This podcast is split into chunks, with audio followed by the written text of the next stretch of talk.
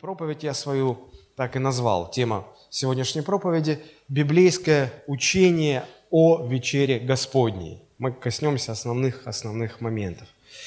А, я думаю, что это ни для кого не секрет, что вечеря Господня играет важную роль в жизни каждого христианина, и Господь заповедал своим ученикам совершать это действие, это священнодействие в воспоминание Его Голговского подвига.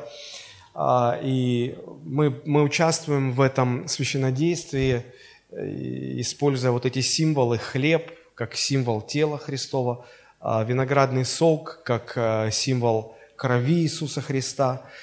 И вот как правильно относиться к этим символам, как правильно участвовать в вечере, потому что мы видим предупреждение на страницах Нового Завета о том, что люди могут ненадлежащим образом участвовать в вечере, что влечет за собой Божье наказание. Бог наказывает людей за неправильное, не, недолжное, ненадлежащее, недостойное э, участие в вечере Господней.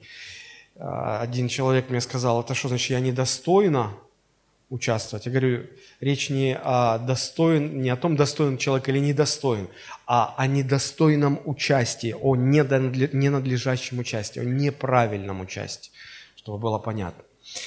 Ну, как известно, вечеря является одной из двух заповедей, символов, я бы так сказал, которые Господь заповедал всем своим ученикам. Первое – это э, водное крещение, и второе – это вечеря Господня. И то, и то символично.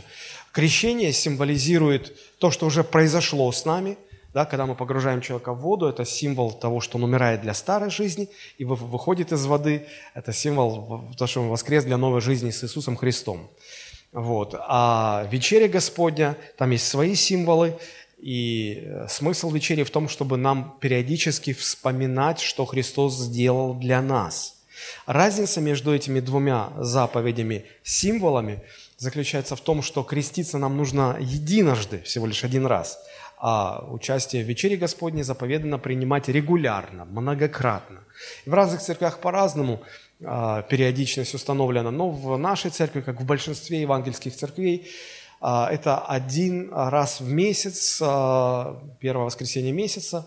Но это можно делать и дома, это можно делать и на собрании домашней группы и так далее по, по влечению сердца. Вот. И здесь, знаете, какой момент? Иногда человек Вообще водное крещение, оно должно быть близко с моментом, пока человек покаялся, да, ему нужно объяснить, что с ним произошло, и преподать водное крещение. Иногда бывает так, что человек, принимая водное крещение, но не слишком глубоко осознает, вот, в чем он принимает участие. И потом, спустя годы, ну, для него смысл водного крещения открывается больше, глубже, и через несколько лет некоторые приходят к желанию, говорят, пастор, можно мне заново принять крещение? Я же вот тогда многого чего не понимал, а сейчас вот я хочу с полным осознанием. Все. Я говорю, да нет, поймите, ну, здесь дело не в этом. А, сильно глубоко вы понимали, не сильно глубоко, здесь важно послушание. Вот. А что касается вечери Господней, то здесь, конечно, вот этого недостатка нет. А со временем, постигая глубже и глубже смысл а, вечери Господней, мы можем более осознанно каждый раз принимать в ней участие. И вот мне хочется надеяться, что сегодня у нас вот эта степень осознанности возрастет. На протяжении вообще всей истории христианской церкви сложилось а, разное отношение к вечере Господней со стороны разных а, конфессий, деноминаций – а, очень-очень много взглядов на этот счет. Наверное, самым распространенным является а, мистическо-суеверный так, такой взгляд. А, суть его заключается в том, что люди, христиане, верят, что после молитвы священника вот, хлеб буквально превращается в тело Христа, вино превращается в кровь Христа – и э, вот это происходит на самом деле, и они говорят, вот это таинство, потому что мы не знаем, как это происходит, они считают вечерю таинством. Вот, и так поступают все католики, все православные, и некоторые протестантские церкви, например, лютеранские церкви тоже в это верят. Но мне кажется, что если вот после, вот сравнить хлеб и, и, и вино до молитвы, а потом сравнить после молитвы, то по своим физическим свойствам, они же говорят, что физически хлеб становится телом, но оно ничем не отличается. Оно святее не становится, ну, ни насколько. Вот. И те, которые понимают это все, они говорят, ну, это не физически происходит, это духовно происходит. Вот, это, значит, вот. И здесь надо верить обязательно, потому что если не верить, там, что Господь действует, это ну, не работает. Вот. И такое вот, а, а, такой подход порождает соответствующее а, отношение к вечере, суть которого в том, что люди ну, полагают, что вот каким-то мистическим образом вот особая Божья благодать приходит вот в этот хлеб, приходит в это вино, и когда человек вкушает, значит, то вот, вот с этим он принимает, физически принимает Божью благодать, она там где-то переваривается, растворяется, влияет, и иногда говорят, о, прими вечерю, легче станет. Слышали такое? Вот. Ну, понимаете, если в это верить по-настоящему, то здесь, наверное, становится важна каждая деталь. Потому что если вдруг что-то одно будет не так, ну вот чуда не будет. Чудо не свершится. И все это приводит к многочисленным спорам о том, какой должен быть хлеб, без дрожжевой, или можно, чтобы дрожжевой был. А, вот обязательно, чтобы было вино, или, или можно виноградный сок. Если вино, то какой крепости вино. Вот. Сколько должно быть чаш, одна или несколько. Ведь Христос одну чашу поднял. Вот. Чаша из чего? Она должна быть из серебра или из какого-то другого материала.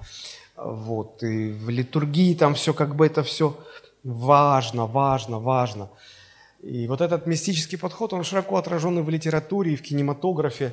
А, и книг много написано о поиске священного Грааля. Грааль – это вот та чаша, из которой Христос пил на последней вечере. Да? И вот а, вроде бы говорят, что Адольф Гитлер искал этот священный Грааль, полагая, что обладатель этой святыни получает какую-то мистическую силу, и он сможет завладеть миром. Но мы понимаем, чем закончил товарищ, который нам совсем не товарищ.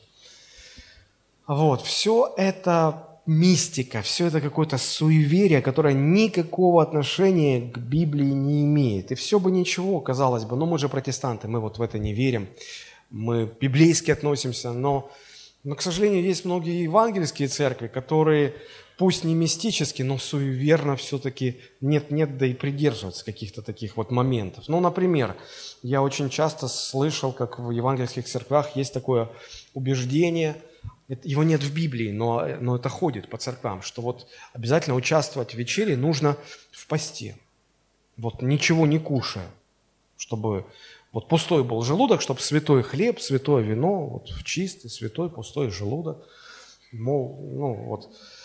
Я не знаю, обратитесь к любому врачу, он вам скажет, что у каждого из нас желудочно-кишечный тракт место весьма и весьма нечистое. Вот. Всегда.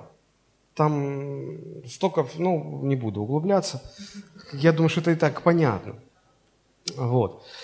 Но почему-то люди в это верят. В Библии этого нет, но люди верят. И, множество-множество разных других деталей. Я вот лично был свидетелем нескольких споров между служителями, между пасторами, которые, значит, доказывали, ну, то есть я бы, может быть, это не поверил, если бы я не видел это своими глазами, не слышал своими ушами. А, значит, они доказывают, что вот если а, евангельские христиане причащаются а, дрожжевым хлебом, то они вообще ни разу не верующие, еретики и нехристи. И вообще они не спасаются. Что-то подобное и про вино спорят. А, но ну, я сразу скажу, что мы не пользуемся вином, мы используем виноградный сок, потому что дело вообще не в вине. А вином мы перестали пользоваться по одной простой причине, потому что в самом начале церкви, когда ну, в церковь, понятно, приходят э, не святые, приходят грешники, люди, которые в прошлой своей жизни с вином имели определенные отношения. И когда тут они стоят на служении и, и подходят служители, чаша с вином, и а, зеленый змей так вот снова протягивает свое свой язычок, вот этот вот, их уже начинает вести. И они хотят причаститься так, чтобы вот, ну, конкретно причаститься.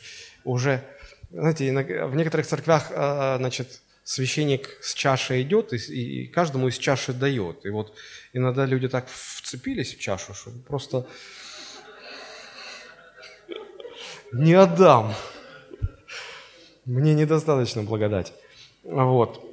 Ну, я думаю, что вы и сами знаете немало примеров, когда я не буду говорить, в каких церквях это священники иногда так причастятся, что потом лучше бы они не причащались вот вообще.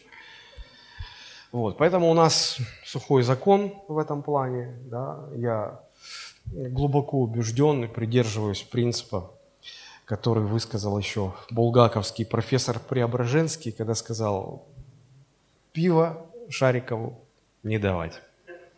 Вот, поэтому наш народ, у него особый особое отношение с этим делом, поэтому нет. В церкви сухой закон. А, хорошо. Хорошо. Я являюсь членом церкви на протяжении уже 27 лет. И за эти 27 лет я чего только не слышал о, о вечере Господней. И вот я понимал, что вот нужно все-таки ну, отделить зерна от плевел и э, все-таки сформулировать основные тезисы именно библейского учения о вечере. Вот что, чему Библия учит. И я, я сделал это уже до, достаточно давно, но я считаю, периодически необходимо возвращаться снова-снова к этим принципам и снова-снова их поднимать. А, и вот сегодня я хотел бы поделиться основными принципами библейского учения о вечере Господней. С чего началась эта вечеря? Вот, ее э, учредил Иисус Христос, и первая сама вечеря, она прошла в рамках традиционного пасхального ужина, как это было принято у евреев. Да, мы читаем, что перед распятием э, Христос попросил своих учеников, чтобы они приготовили все необходимое для празднования Пасхи. И Иисус попросил это сделать за, за день до того, как все э, в Израиле должны были праздновать, потому что он понимал, что когда все э, сядут за столом, чтобы участвовать в этом торжестве, он будет на кресте висеть. И поэтому он за день, он говорит, очень хотел я с вами есть Пасху до страданий моих. И поэтому они заранее это сделали. Вот. И когда Христос сказал, вот, приготовьте все необходимое, то понятно, что они праздновали так же, как, как иудеи все праздновали там был сценарий прописан, и поэтому мы можем знать, как это все было, с большой степенью вероятности знать, как все происходило. И вот э, поэтому мы можем сказать, что первая вечеря, конечно, она совершалась с э, использованием пресного хлеба.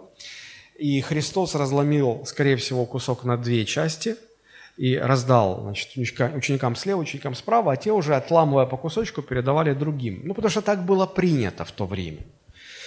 Вот. И, скорее всего, был использован, э, было использовано не совсем вино, а виноградный сок, э, ну, ферментированный уже виноградный сок а, с легкой дозой алкоголя э, в этом соке, со слабым содержанием алкоголя. И все это происходило в непринужденной беседе, в узком кругу близких людей, потому что семьями обычно праздновали, в кругу семьи. Вот. И мы это можем знать, как я уже сказал, из того, что э, существует множество исторических источников, которые дошли до наших дней, где четко прописывался буквально сценарий, даже вот не побоюсь этого слова, сценарий проведения пасхального ужина, где расписывалось буквально по минутам, кто что делает, кто что говорит, какую чашу берут и при этом что говорят, когда молятся, когда поют, что поют – когда что говорят. И Христос придерживался вот этого порядка, этого установления. Теперь, чтобы двигаться дальше, нам нужно задать вот какой вопрос. А, Христос, а, учреждая вечерю, Он а, делал акцент на то, чтобы мы соблюдали форму того, что Он заповедал, или все-таки содержание – допускающая, что формы могут меняться, формы могут быть разными, потому как и сам пасхальный ужин на протяжении э, веков, его церемония его празднования тоже изменялась. И вот э, то, как Христос праздновал Пасху, это было совсем не так, как праздновали первую Пасху, когда выходили из Египта. То есть формы разные были, но содержание было одно. Так и здесь форму или содержание заповедал э, совершать Христос. Конечно же, содержание, конечно же. Потому что э, если предположить, что в вечере большую роль играет форма, то сегодня этой формы не придерживается никто. Ну вот никто. И тогда что, мы неправильно участвуем в вечере? А, но если посмотреть и внимательно изучить места Нового Завета, которые говорят об учреждении этой заповеди, то мы увидим, что Христос и апостол Павел, когда говорит об этом, они вообще не упоминают ничего о, о формах проведения. Они говорят о сути, о самом содержании. Если бы важна была форма, то в Новом Завете бы и Христос, и апостолы подробно бы расписали форму. Как подробно было расписано устройство скинии в Ветхом Завете, помните? Когда это было важно, там сказано, вот яблоко, листочек, яблоко, листочек. Вот такой э, длины, вот такой ширины, вот такой фактуры, вот такого цвета кожи. Там нужно, где нужны были формы, там много, ну, иногда хочется пролистать эти страницы Библии. Ну, ну нам зачем, мы же ничего тут не строим. Вот. Но в Новом Завете нет формы, есть содержание. И вот первая вечеря Господня, она не была организована как специальное мероприятие. Христос не сказал, приготовьте все, я буду учреждать новую заповедь. Нет, он сказал, приготовьте все необходимое для Пасхи. Посмотрите, Лука 22 глава, 7-8 стих. «Настал же день опресноков, в который надлежало заколоть пасхального агнца. И послал Иисус Петра и Иоанна, сказав, «Пойдите, приготовьте нам есть Пасху». Ученики даже не догадывались, что что-то новое будет э, учреждено. Э, то есть Иисус тоже не уточнял, что именно. Все знали, традиция была прописана четко, и все знали, что там должно было быть. Это был ужин, который собирал вокруг э, стола самых близких людей. Там было запеченное мясо пасхального ягненка, там были горькие травы, там была чаша с вином, там был хлеб бесквасный, бездрожжевой, там много чего еще было. Вот. И когда вот все было приготовлено, и Христос с учениками сели, то, значит, э, открывал эту церемонию старший вот за столом, э, и там шло от одного пункта к другому. И вот в середине примерно всей церемонии старший а, за столом должен был встать, взять хлеб, преломить и сказать, это хлеб печали, который ели отцы наши в египетском рабстве. Разломив, он должен был отдать значит, э, тем, кто справа за столом, тем, кто слева за столом. Каждый отламывает себе по кусочку, передает хлеб дальше. И беря хлеб, и жуя этот хлеб, простите за такое слово, люди должны были вспоминать, каким нелегким, каким горьким был этот хлеб, а, рабство в Египте, когда в плену народ находился, как тяжело жилось, как скудно питалось, какая тя... И вот все это сознание должно было быть заполнено этим. И вот Христос встает, берет хлеб, и ученики ожидают эти самые слова. Вот, это хлеб печали, который ели отцы наши в Египте. И Христос берет хлеб, разламывает и говорит совершенно другие слова. И вот здесь он, он меняет традиционный ход пасхального ужина. Посмотрите, как Лука об этом пишет, 22 глава, 19 стих. «И, взяв хлеб и благодарив, преломил и подал им, говоря». То, что он говорил, уже отличалось. «Это есть тело мое, которое за вас предается. Это творите в мое воспоминание». Согласитесь, совершенно другой смысл вкладывался вот в тот же символ хлеба. Потом ужин продолжился, когда ужин был завершен. Во время этого ужина поднимали несколько чаш с вином, произносили, ну, то, что, наверное, сегодня ближе всего можно было бы назвать тостом. А, и закончился ужин. И вот когда все закончилось, Иисус говорит, подождите еще немного. Он берет чашу с вином и начинает еще что-то говорить. Посмотрите, Лука 22 глава, 20 стих. Также и чашу после вечери. Вечеря – это старое русское слово, которое означает ужин. Ужин. Вечерить, ужинать. Мне кажется, даже вот до сих пор в украинском языке ужин – это вечеря. Да? Я не ошибаюсь? То есть это ужин. Вот после ужина, когда все закончилось, он взял чашу и сказал, «Сия чаша есть новый завет в моей крови, которая за вас проливается». И вот здесь Христос а, заканчивает а, вот это учреждение новой заповеди и говорит, смотрите, теперь я вкладываю новый смысл в символ хлеба и в символ вина. Если раньше а, этот смысл отсылал вас к тому, что происходило во время Пасхи в Египте, то сейчас хлеб вам должен напоминать о той жертве, которую я отдаю за вас. А вино должно вас, вам напоминать о новом завете, который я заключаю с вами. Вот смена символа в чем заключалась. А, итак, Христос заповедал совершать вечерю Господню. Ученики это хорошо усвоили. И в книге «Деяния апостолов», когда описывается жизнь Первой Церкви, мы видим, что ученики часто-часто совершали вечерю и по домам, и в храме. Но знаете, что интересно? Нигде не описывается форма. Сколько чаш было, сколько хлеба, какой был хлеб. Вот, нигде это, этому внимания не уделяется. Причем надо понимать, что первая церковь в Иерусалиме, она насчитывала много людей. Смотрите, в день Пятидесятницы в Иерусалиме обратилось к Господу сколько? Три тысячи. Потом через некоторое время еще пять тысяч. Притом надо учитывать, что вот когда считали, то считали только мужчин.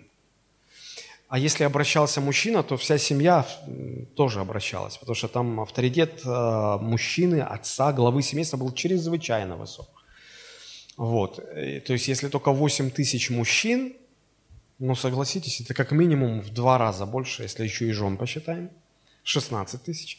А еще и детей. И там детей не так, что было один-два и, и все. Два – это уже многодетная семья. Нет. То есть это, ну, скажем так, это больше 15 тысяч. Ну так, по самым скромным подсчетам, больше 15 тысяч. А ну-ка 15 тысяч причащаем из одной чаши и с одним куском хлеба.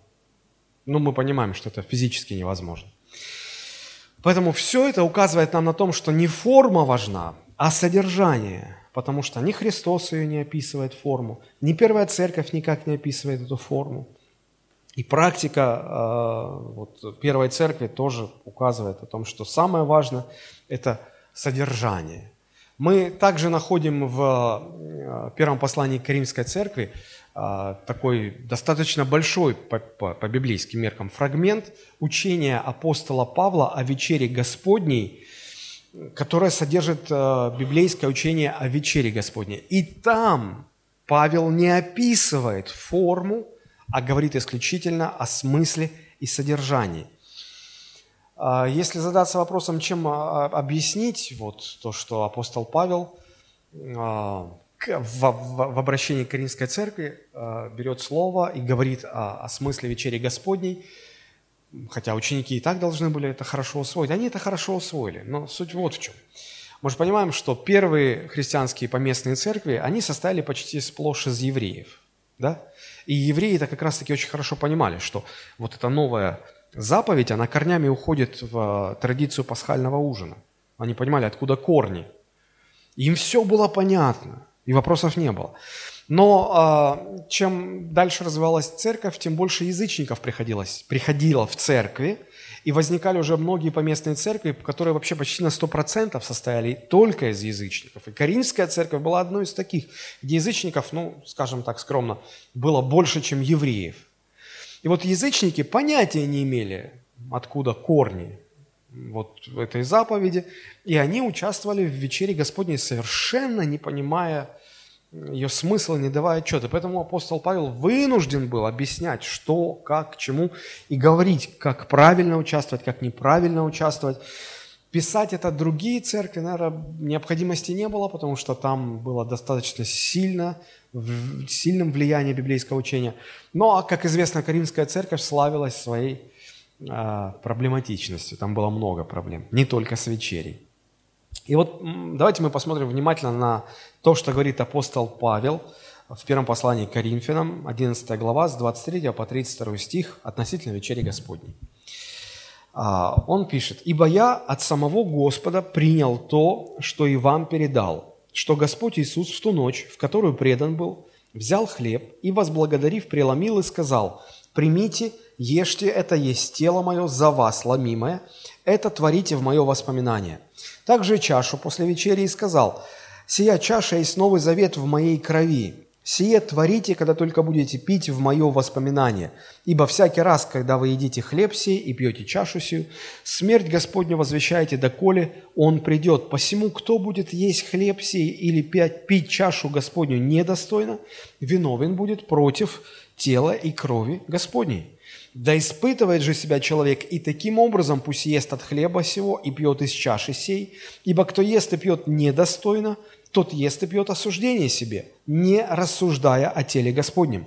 Оттого многие из вас немощны и больны, и немало умирает. Ибо если бы мы сами судили себя, то не были бы судимы. Будучи же судимы, наказываемся от Господа, чтобы не быть осужденными с миром. Вопрос, есть ли в этом описании что-то относительно форм проведения? Какая чаша, какой хлеб, какой порядок действий? Ничего. Все про смысл, все про содержание. И вот в этом отрывке явно прослеживаются три конкретных повеления а, в адрес каждого верующего, кто принимает участие в вечере, которые нам нужно ну, исполнять. Три конкретных повеления. И вот мы о каждом из этих трех поговорим сейчас. Первое. Что повелено нам здесь сделать? нам повелено в первую очередь вспоминать заместительную жертву Христа, на которую указывает хлеб. Посмотрите, а, Павел пишет, «Я от самого Господа принял то, что и вам передал, что Господь Иисус в ту ночь, которую предан был, взял, что взял? Хлеб. И вложил в него указание, то есть что, что он символизирует. И сказал, и, и возблагодарив, преломил и сказал, примите, вот повеление, примите, ешьте, воспринимайте это как мое тело, ломимое за вас, и это делайте в память обо мне. Сие творите в мое воспоминание. То есть мы принимаем хлеб, и он указывает нам а, на то, что мы должны вспоминать. Что вспоминать? Что Христос отдал себя ради нас, за нас, вместо нас, на смерть, чтобы нас спасти. То есть что я должен вспоминать? То, что Иисус Христос умер вместо меня, чтобы спасти меня. Смотрите, а, это есть тело мое за вас ломимое. То есть он говорит, я умираю за вас, вместо вас. Там вот дословно это греческая фраза, которая говорит «вместо вас». И вот когда я участвую в вечере, когда я принимаю этот кусочек хлеба, глядя на этот хлеб, вкушая этот хлеб, я должен в памяти своей воскрешать осознание этого факта. Иисус Христос страдал и умирал на кресте вместо меня. Вопрос, здесь есть какая-то мистика?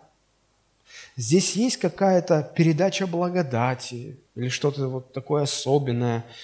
Есть только видимый знак, который указывает нам на конкретный момент, о чем нам нужно вспоминать. Правда?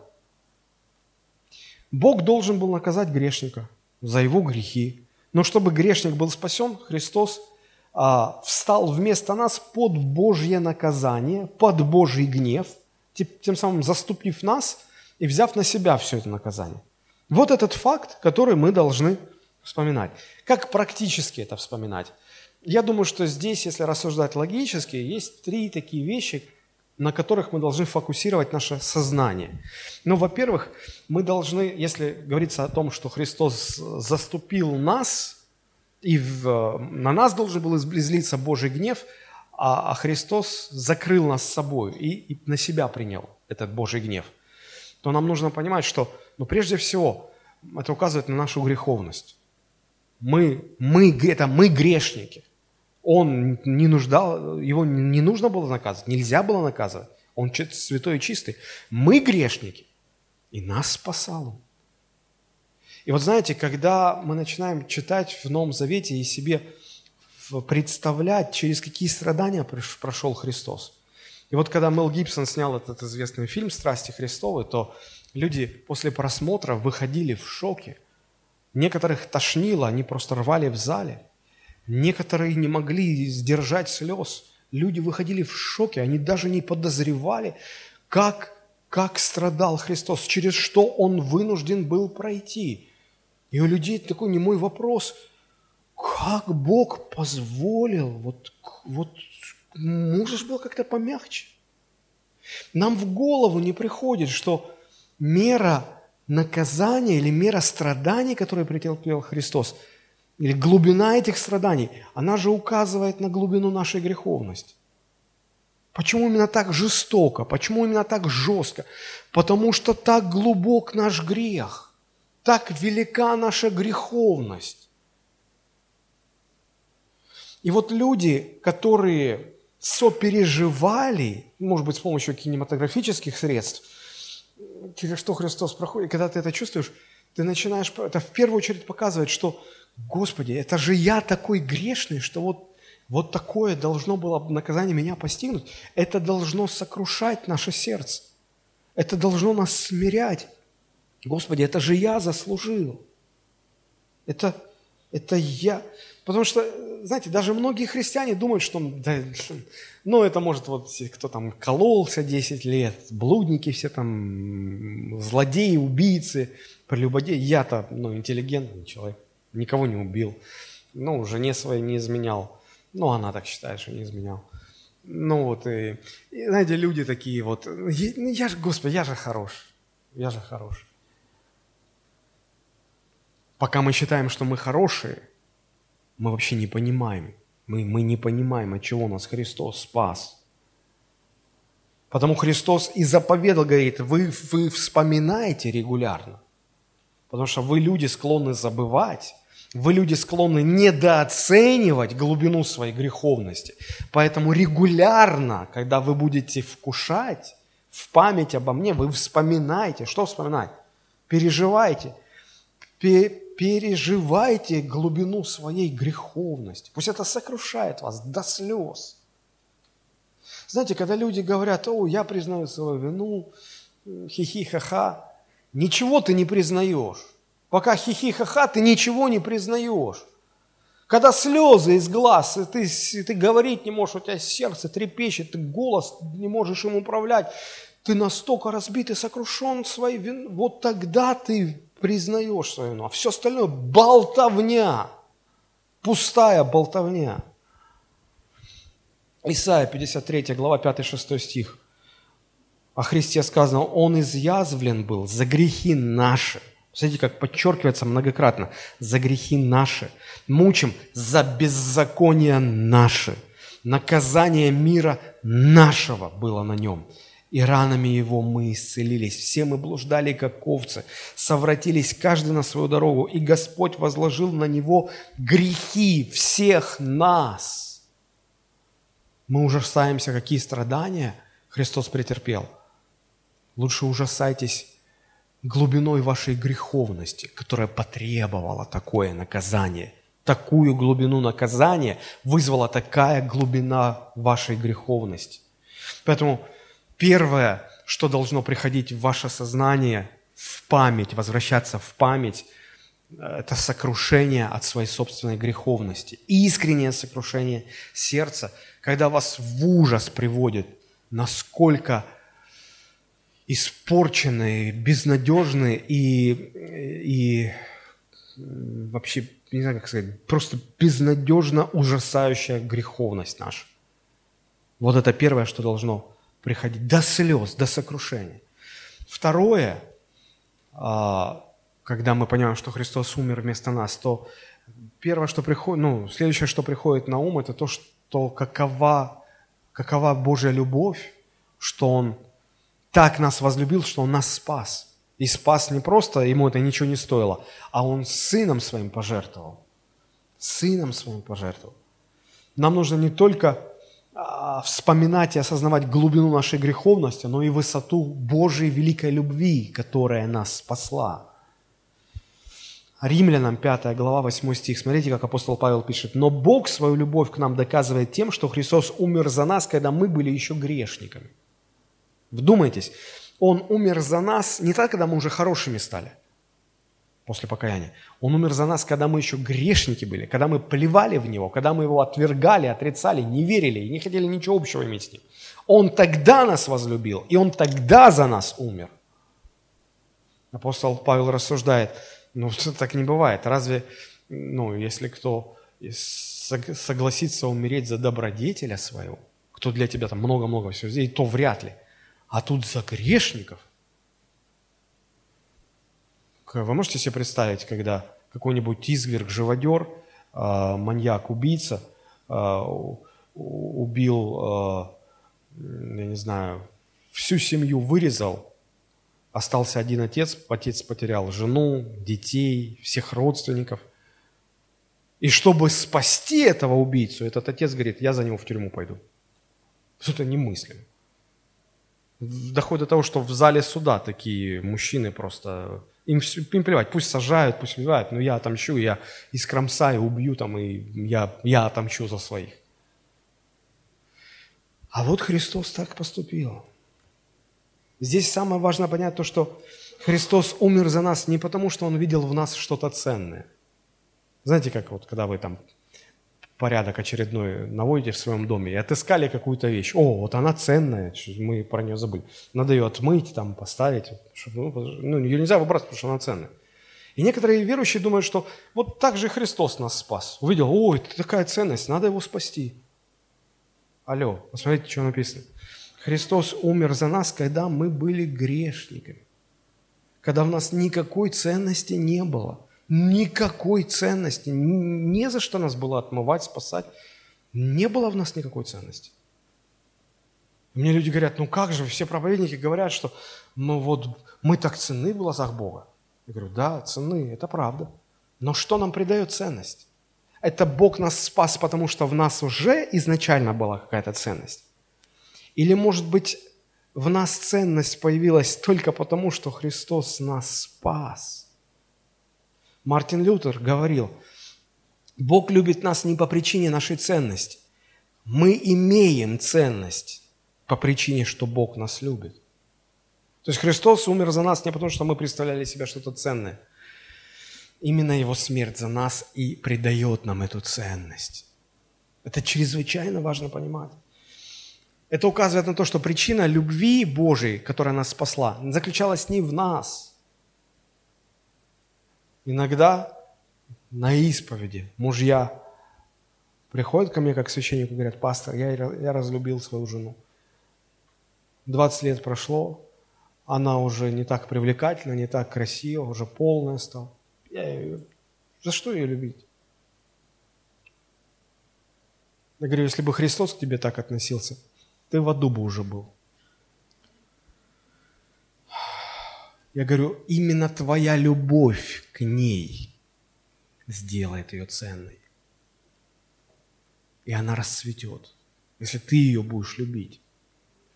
А если ты ждешь, дайте мне ценности, я тогда ее буду ценить. Ты ее должен создать, эту ценность.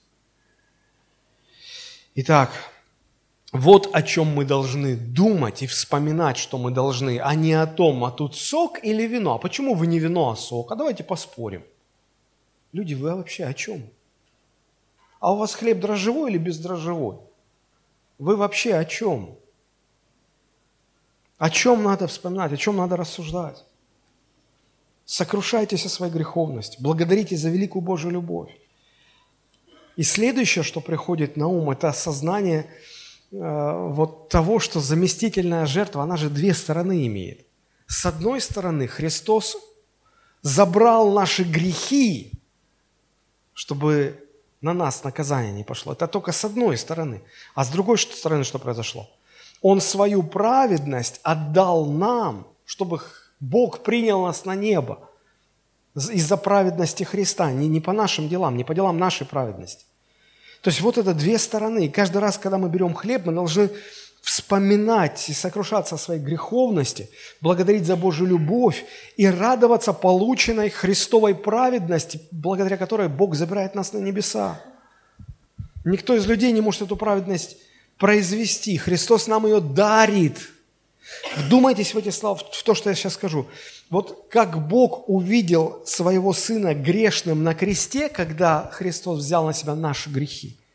И Бог увидел в нем грешника. Точно так же Бог видит в нас абсолютно праведных существ благодаря тому, что Христос подарил нам Его Христову праведность. Она нам засчиталась, как наша праведность. И поэтому мы, мы абсолютно чисты перед Богом, и Бог берет нас на небеса. Посмотрите, как об этом написано римлянам.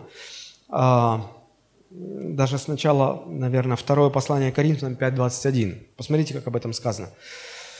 «Ибо не знавшего греха Бог сделал для нас жертву за грех». О ком идет речь? О Христе. «Чтобы мы в нем сделались праведными пред Богом». Как мы делаемся праведными пред Богом? Во Христе когда Он передает нам, дарит нам Его праведность. Как люди становились праведными по Ветхому Завету?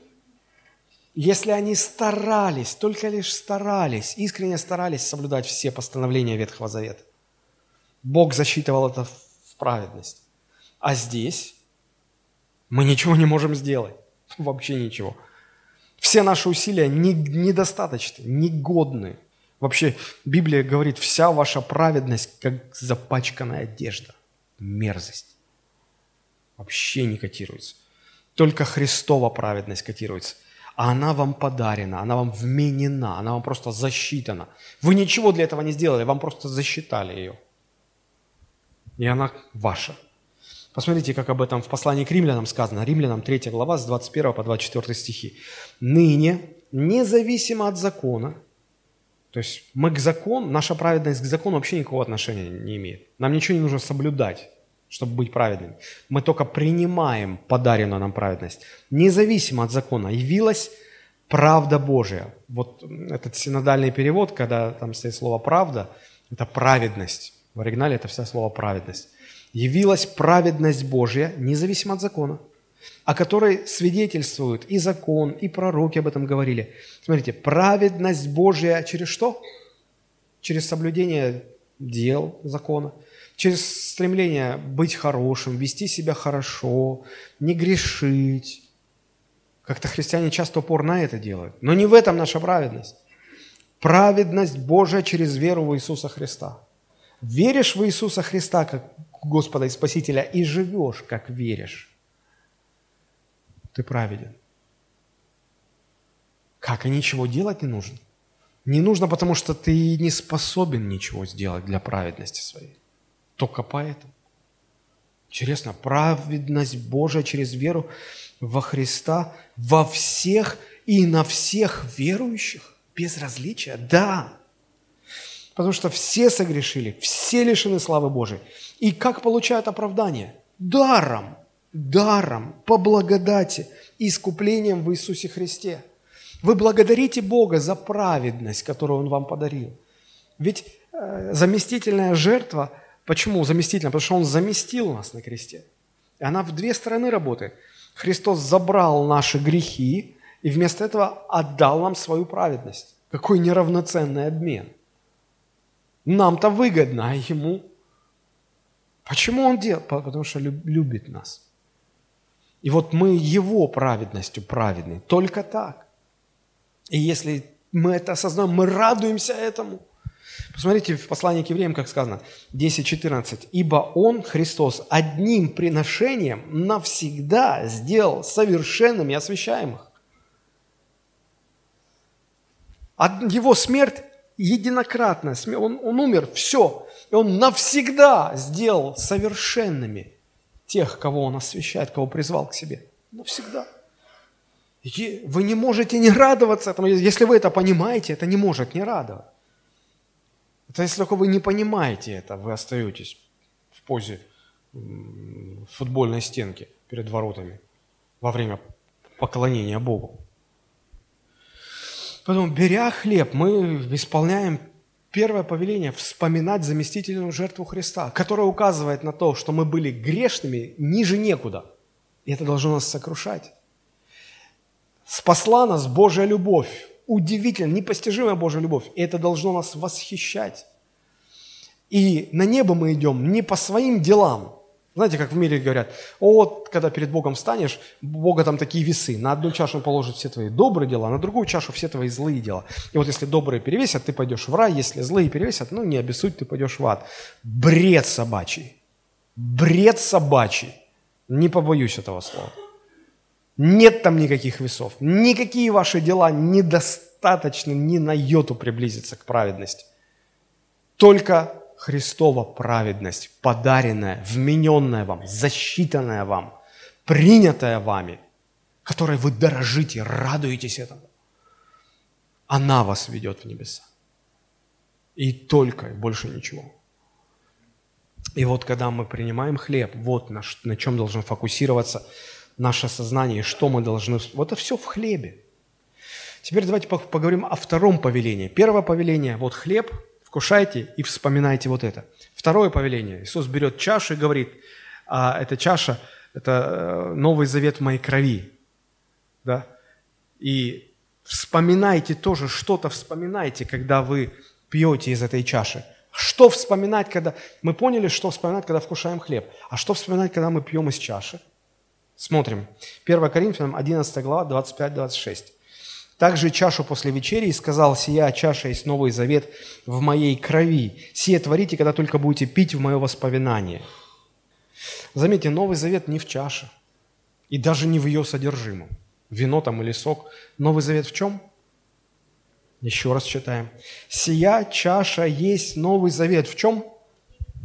В крови Христа. Не в чаше, не в том, что в этой чаше, а в крови. Вот то, что в этой чаше, указывает на кровь Христа. А кровь Христа на что указывает? На Новый Завет. Поэтому, когда вы, когда вы вкушаете хлеб, вы вот что вспоминаете. А когда вы пьете из чаши, вы должны вспоминать Новый Завет. Сегодня многие верующие вообще не понимают, что такое Новый Завет. Новый Завет – это вторая маленькая часть в Библии. Там толще это ну, Ветхий Завет, а вот это Новый Завет. Что нам вспоминать? А я же его наизусть-то не выучил, как мне вспоминать весь Новый Завет. Не про это речь, люди, не про это. А про что? Давайте разберемся. Итак, если хлеб является символом тела Христа, то вино является символом крови Христа. И эта кровь утвердила Новый Завет, а Новый Завет – это то основание, та система, на основании которой мы спасаемся. Раньше люди спасались на основании Ветхого Завета. Сегодня спасаются на основании Нового Завета. И вот кровь всегда была символом любого завета, который заключал Бог с людьми, который заключали люди между собою. А, вообще само еврейское слово «завет» – это слово «берит». «Берит» – оно дословно означает порезать так, чтобы текла кровь. И когда люди заключали между собой завет, как это происходило в древности? Они брали нож и резали себе ладонь вот здесь вот, так, чтобы потекла кровь. Поэтому это называлось берит, завет. И вот один участник завета порезал кровь у него в ладони, второй тоже порезал кровь у него в ладони. И они берут и пожимают друг другу руки так, что кровь смешивается. Заключение завета. Вот откуда пошло рукопожатие сегодняшнее не протяну руки, потому что я ничего общего с тобой не имею. А протяну, если мы в отношениях каких-то, мы в хороших отношениях. Любой завет всегда был учрежден через кровь. Даже вот говорят, что брак, брак – это завет. Почему? Потому что в первую брачную ночь и э, юноша, и девушка, которые хранили верность, которые девственны, в первую брачную ночь они имеют первый сексуальный контакт, и там смешивается кровь одного и другого. Почему? Потому что это завет, это свято, это завет. Сегодня вообще такая дикость для людей. Когда ты девственник, тебя высмеивают. Фу, ты девственник. Вообще все с ног на голову пере, пере... Я даже не знаю, какое слово подобрать. Да, девственник, и горжусь этим. И никогда не, не, не променяйте свою девственность, на, не разменяйте ее на какой-то мусор этого мира. И когда первая это брачная ночь, и кровь смешивается, это брачный завет, это завет. Любой завет всегда утверждается через кровь. Посмотрите, как Ветхий Завет, книга Исход, когда Бог заключил этот Ветхий Завет с людьми, а, какое место крови там уделялось. Смотрите, Исход 24, 6, 8. «Моисей взял половину крови влил кровь жертвенного животного, влил в чаши, а другую половину окропил жертвенник и взял книгу Завета и прочитал вслух народу, и сказали они, все, что сказал Господь, сделаем и будем послушны. И взял Моисей крови и окропил народ, говоря, кровь, вот кровь Завета, который Господь заключил с вами о всех словах сих. Завет – это всегда договор, скрепленный кровью. Сегодня, сегодня даже в церквах как-то проповедники извиняются, но Кровь. Давайте не будем про кровь. Мы же цивилизованные люди. Нет, давайте будем про кровь. Потому что без нее у нас нет спасения. Без крови Христа нет спасения. И как бы ни, ни принимали это сегодня люди, я никогда не буду этого стыдиться. Без крови Христа у меня нет спасения. Никакой надежды на спасение без крови Христа. И вот смотрите, в Ветхом Завете какая была особенность. Бог-то всегда оставался верен. Договор. Вот то, что человек должен делать, вот то, что Бог должен делать. Человек верен, Бог тоже верен. Если человек нарушает, Бог не обязан быть верным. Но Бог все равно был верен. А люди всегда были неверны. Люди всегда все нарушали. Человек всегда был самым слабым звеном в завете, в договоре. И поэтому Бог сказал, ну, это не работает. И Бог еще в те времена через пророков предвозвестил, я придет время, я заключу новый завет – Посмотрите, Иеремия, 31 глава, с 31 по 33 стихи. Пророк предвозвещает Божье намерение. «Вот наступают дни, говорит Господь, когда я заключу с домом Израиля и с домом Иуды новый завет. Не такой завет, какой я заключил с отцами их в тот день, когда взял их за руку, чтобы вывести из земли египетской. Не такой завет. Тот тип завета они нарушали постоянно. Хотя я оставался в союзе с ними, я оставался верен, говорит Господь, они постоянно нарушали.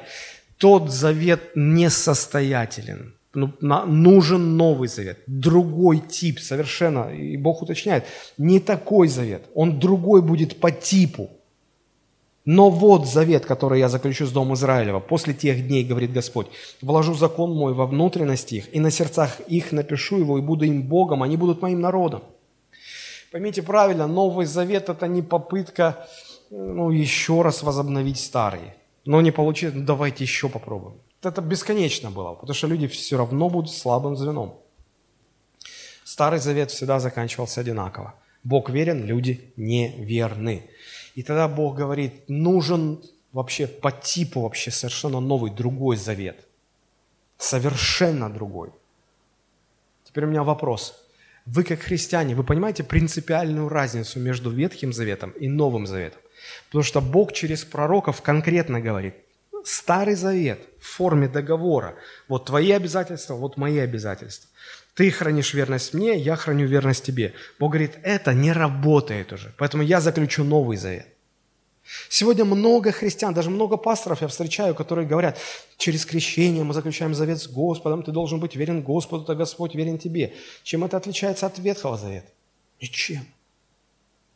Но разве это основание, на котором мы спасены? Нет, мы спасены на другом основании, на основании Нового Завета. Так в чем принципиальная разница? А вот в чем. Если вы будете изучать э, книга Исход, Ветхий Завет, то вы четко увидите э, прописанные обязательства, которые должен соблюдать народ, и четко прописаны обязательства, которые должен соблюдать Бог. Там двусторонние обязательства. А теперь давайте посмотрим на Новый Завет. Э, я читаю. Бог говорит, вот завет, который я заключу с Домом Израилем после тех дней, говорит Господь, двоеточие. Смотрите, сейчас описывается Новый Завет – Читайте внимательно, слушайте внимательно, а потом я задам вопрос. «Вложу закон мой во внутренности их, и на сердцах их напишу его, и буду им Богом, они будут моим народом». А, вот описание Нового Завета. В чем заключаются обязанности Бога по отношению к людям?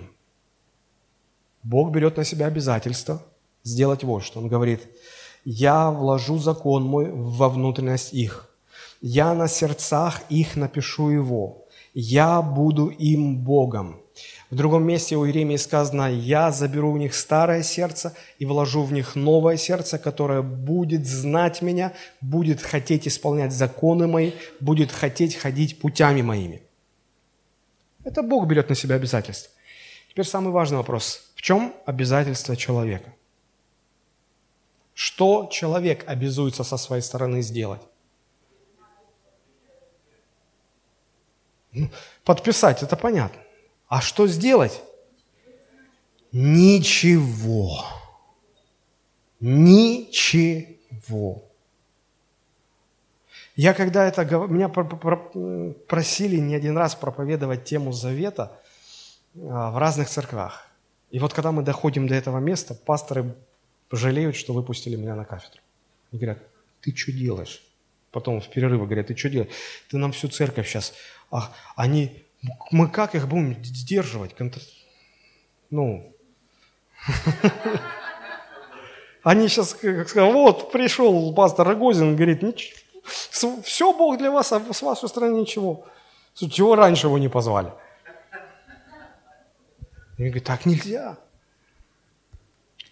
Я говорю, я продолжаю, говорю, вы дайте мне досказать. Вы поймите, что я, э, вот Библия принципиально, вот Новый Завет принципиально показывает, в чем разница. Посмотрите, Евреям, послание к Евреям, 9 глава, 15-17 стихи. Евреям 9, 15, 17. Там говорится о Новом Завете, о том, что Христос является ходатаем Нового Завета, о том, что Новый Завет превосходнее Старого Завета. И посмотрите, а, как формулируется, что такое Новый Завет. Читаю 15 стих. «И потому он, то есть Христос, есть ходатай Нового Завета, дабы вследствие смерти Его, бывшие для искупления от преступлений, сделанных в Первом Завете, призванные к вечному наследию, получили обетованное. А теперь внимание. Ибо где завещание, там необходимо, чтобы последовала смерть завещателя. А кто завещатель? Христос. Он умер, да? Потому что завещание действительно после умерших. Оно не имеет силы, когда завещатель жив. Апостол Павел, ему приписывают авторство послания к евреям, утверждает, что формат Нового Завета – это не формат двустороннего договора, где есть твои обязательства и есть обязательства второй стороны. Это формат завещания. Ну, тут же написано «завещания». Что такое завещание? Это тоже договор но он односторонний. Я помню, когда моя мама, а, ну, понимая, что когда-то придет время ее уйти с этой земли, она повела меня к нотариусу для того, чтобы написать завещание. И нотариус заверил завещание, там была поставлена мамина подпись, была поставлена моя подпись. И знаете, что там было сказано? Что вот Рогозин Олег Александрович после смерти завещателя – вступает в наследство и получает права на все, чем владел завещатель. Все. В завещании никогда не пишут, если ты будешь хорошим сыном, если ты будешь заботиться о своей престарелой маме, если звезды на небе сольются в какой-то там знак, если президентом будет то-то, если еще куча... Никаких нет, никаких условий. Почему говорят безусловно? Вот это формат договора, где есть только одна сторона. Бог исключает человека, потому что человек всегда слабое звено. И Бог говорит, это форма завещания. Если там завет как договор, то здесь завет, Новый Завет как завещание. По смерти завещателя ты просто вступаешь, ты принимаешь это. Что ты принимаешь? Что есть наследие по Новому Завету? Ты принимаешь возрождение. Христос дает тебе новое сердце, новую природу, которая тянет тебя к Богу. И когда мне пасторы говорят, слушай, а ты не боишься, что люди распоясаются? Вот ты им говоришь, что с твоей стороны ничего не нужно делать, и они начнут грешить. Я говорю, если они начнут грешить, они никакого отношения к Новому Завету не имеют. Потому что те, кто по Новому Завету имеют отношение с Богом, а, они получают возрождение, и они уже не хотят без Бога жить. Они даже если согрешают, то ползут к Богу. Человек, который согрешает, и в нем нет Божьей природы, он, он убегает от Бога, как Адам. Согрешил и спрятался от Бога. А если бы Адам был возрожденный, он согрешил и побежал бы к Богу. Вот в чем разница. Поэтому я не боюсь. Пусть мне четко станет видно, это, это только люди, которые притворяются верующими. Они никакие не верующие. По Новому Завету они не верующие, потому что они не приняли это возрождение. Они не, не позволили Богу вложить в них новое сердце.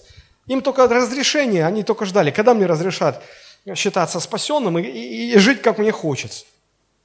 До свидания, вы вообще не христиане тогда. Вы не христиане тогда. Потому что по Новому Завету, участники Нового Завета, они не хотят уже без Бога жить. У них природа другая. Они другие. Вот и все. Они понимают, что они приняты, они усыновлены, они приняты в семью Божьих детей. Но нас там никто не держит. Захочешь, можешь уйти, и тогда ты потеряешь спасение. Но если ты в здравом уме и доброй памяти, ты, ты никогда этого не захочешь. И поэтому ты можешь быть безопасен. Бог не передумает. Это только если ты накосячишь и откажешься. Тогда Бог тебя не будет насильно спасать. Вот в чем заключается Новый Завет. Вот о каком завете говорит Христос, поднимая чашу с вином и говорит, вот, вот вспоминайте, что Новый Завет, в чем он заключается. Если вы, слыша о том, что суть Нового Завета в завещании, где с вашей стороны нет никаких обязательств, и вас это радует, что теперь можно жить как хочется, забудьте, вы не христиане, вы, вы не христи, простите за такое слово, но вы не спасенные люди. Вот вообще, ни разу. Но если вас вот эта информация восхищает и, и смиряет, и сокрушает, и вы говорите, Господи, спасибо Тебе, никогда Тебя не отступлю, значит, вы причастники Нового Завета. Вот в чем разница. Вот в чем разница. Вот суть вечери не в том, что после молитвы священника хлеб и вино превращаются в какую-то мистическую благодать. Они такие же останутся. Смысл не в вине, не в чаше, не в хлебе. Смысл в Новом Завете. И, и суть Нового Завета, как я уже сказал, вот в этом. Новая природа в сердце, которая жаждет жить с Богом, жить по Слову Божьему. Иначе ты не спасенный человек. Вот почему в, в, в церкви есть церковная дисциплина. Когда христианин грешит, кто-то, ну, считая, позиционируя себя как верующий, согрешает. Нам надо разобраться. Нам надо, нам надо разобраться, э, это, это рожденный свыше человек или нерожденный свыше человек. Потому что если он, и он грешит, и ему нормально, он нерожденный свыше человек. Тогда он не в церкви. Тогда нужно просто расставить точки над «и» и сказать, дорогой, ты, э, ну, зачем ты себя обманываешь, церковь обманываешь? Церковь – это только возрожденные Христом люди. И вот, когда мы принимаем вино, участвуя в вечере Господней, или виноградный сок, мы провозглашаем свою причастность к Новому Завету, признавая, что в нас есть Божья природа, которая ненавидит грех и которая влечет нас к тому, чтобы исполнять Божью волю. И еще что мы провозглашаем? Мы провозглашаем принадлежность к Божьей семье. Мы приняты в семью Божьих детей. Мы установлены, удочерены. И мы принадлежим к церкви. И как когда я в, э, делаю глоток э, виноградного сока, я провозглашаю – я, я этим заявляю, я посвящен Богу, я к миру не имею никакого отношения, я в Божьей семье, я принадлежу к церкви, я полностью этому посвящен. Вот что меня объединяет, не чаша меня объединяет, нас объединяет, Новый Завет, принадлежность к Новому Завету. Итак, смотрите, первые два повеления. Вкушаешь хлеб, вспоминаешь об этом. А, делаешь глоток а, вина или виноградного сока, все по-разному это делают. А, вот это вспоминаешь. И третье повеление, что нужно? А, смотрите, 1 Коринфянам 11 глава 27-29. «Посему, кто будет есть хлеб сей или пить чашу Господню недостойно, виновен будет против тела и крови Господней. Да испытывает же себя человек, и таким образом пусть участвует в вечере». То есть третье повеление заключается в том, что мы должны себя испытывать. На предмет чего испытывать? Каково наше отношение к хлебу, и вину, к хлебу и к чаше. Какое наше отношение? Потому что если отношение будет недостойное, неправильное, ненадлежащее, Бог обещает за это наказывать. Вот почему мы говорим, и люди, которые у нас разносят, если они видят человека, которого они не знают, ну, мы не, может быть гость, а может быть просто человек зашел с улицы, и мы спрашиваем, вы христианин, и, мы некоторым не, не, не даем участвовать в вечере. И ко мне подходят говорят, пастор, ваши люди мне не разрешили участвовать. Что за беспредел? Я говорю, да ради Бога, берите, участвуйте. Вы что, не, я, мы, же, мы же читаем, говорим, что мы же о вас беспокоимся, чтобы вас наказание Божие не постигло. Да участвуйте, болейте потом. Многие, немало из вас болеют, и многие даже умирают. Хотите, пожалуйста. Флаг вам в руки, простите за такие слова. Но вы читаете Писание, не дали вам. Значит, вы вообще не понимаете, о чем речь. Это же серьезно. Да испытывает себя человек. И таким образом пусть ест от хлеба и пьет от чаши. Ибо кто ест и пьет недостойно, ненадлежащим образом, тот ест и пьет осуждение себе, не рассуждая о теле Господнем. Опять же, смотрите, апостол Павел не предписывает количество чаш, э, состав, рецепт хлеба, еще что-то. Он говорит про, про внутренние отношения, правильные должно быть отношения. Какие могут быть, люди спрашивают, а какое может быть неправильное отношение у меня к э, хлебу, к вину? Я вот перечислю вот пять основных неправильных отношений, и мы заканчиваем. Первое – это когда э, люди имеют такое мистическое отношение к вечере. И вот, и вот дрожат, вот хлеб такой, вот вино такое, вот чаша такая, вот порядок такой. Потому что если что-то не так, чуда же не будет. Алло, Чудо не здесь, чудо на Голгофе было. Мы здесь чудотворством не занимаемся. Мы вспоминаем то чудо, которое на Голгофе было совершено. Поэтому мистический подход – это не должное отношение. Бывает суеверное отношение. Чем отличается от мистического? Ну, мистическое, там ты точно вот уверен, что вот это вот в это превращается, то вот в это. А суеверное, это когда ты не хочешь разбираться или, я не знаю, что там, не знаю, что во что превращается. Ну, раз люди говорят, ну, наверное, что-то есть. Ну, что-то, ну, ну, на всякий случай. Ну, мало ли. Кошка перебежала дорогу. Не, ну, я не верю, но я обойду лишь. Мало ли. Суеверный. Суетливая вера. Ни в чем не уверен, но мало ли на всякий случай. Все и я тоже. Не должно, не, не достойно этого участия. Третий вариант – это когда у людей традиционное отношение к вечере. Ну, когда люди участвуют, ну, как обряд. Просто обряд, смысла не понимают. О, сегодня в церкви а, причащение. О, как там, просвирки будет, как называется. Там, вот. Все. И такие люди, как штык. Вот они там, не знаю, все, земля будет гореть, ядерная война, они придут в церковь. Не понимают зачем, но для них это, это традиция все. Тоже это неправильно. Формальное отношение к вечере, чем оно отличается от традиционного? Те, а, которые традицион, традиционалисты, они как штык через все войны пройдут и придут в церковь. Я не знаю почему, но знают, что надо. И они будут. А те, которые формально, это, они просто случайно в церкви оказались. А что? что э, а дайте и мне.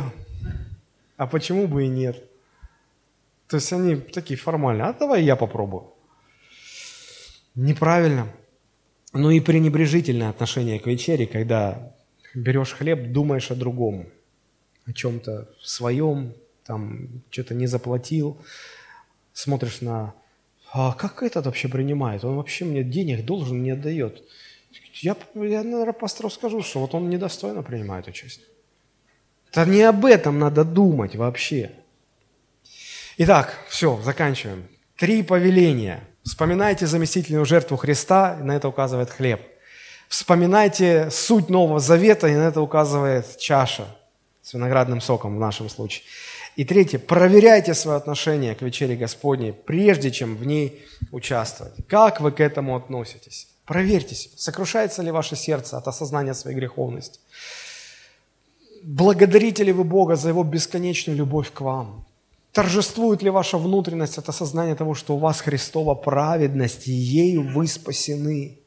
Провозглашаете ли вы свою причастность к Новому Завету, утверждая тем, что внутри вас новая природа Христова, что вы теперь часть церкви, вы не к миру принадлежите, вы теперь к церкви принадлежите – И, и, и это для вас самое важное. Вот если всем этим заполнено ваше сердце, и вы этим дорожите, и, и, и у вас это не просто машинально происходит, а у вас трепещет все внутри, когда вы участвуете в вечере, от осознания вот этих воспоминаний.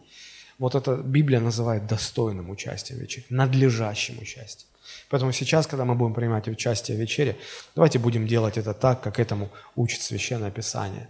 Склоним наши головы. Господь, мы благодарны Тебе за то, что у нас есть Слово Твое, которое учит нас всему, наставляет нас на всякую истину.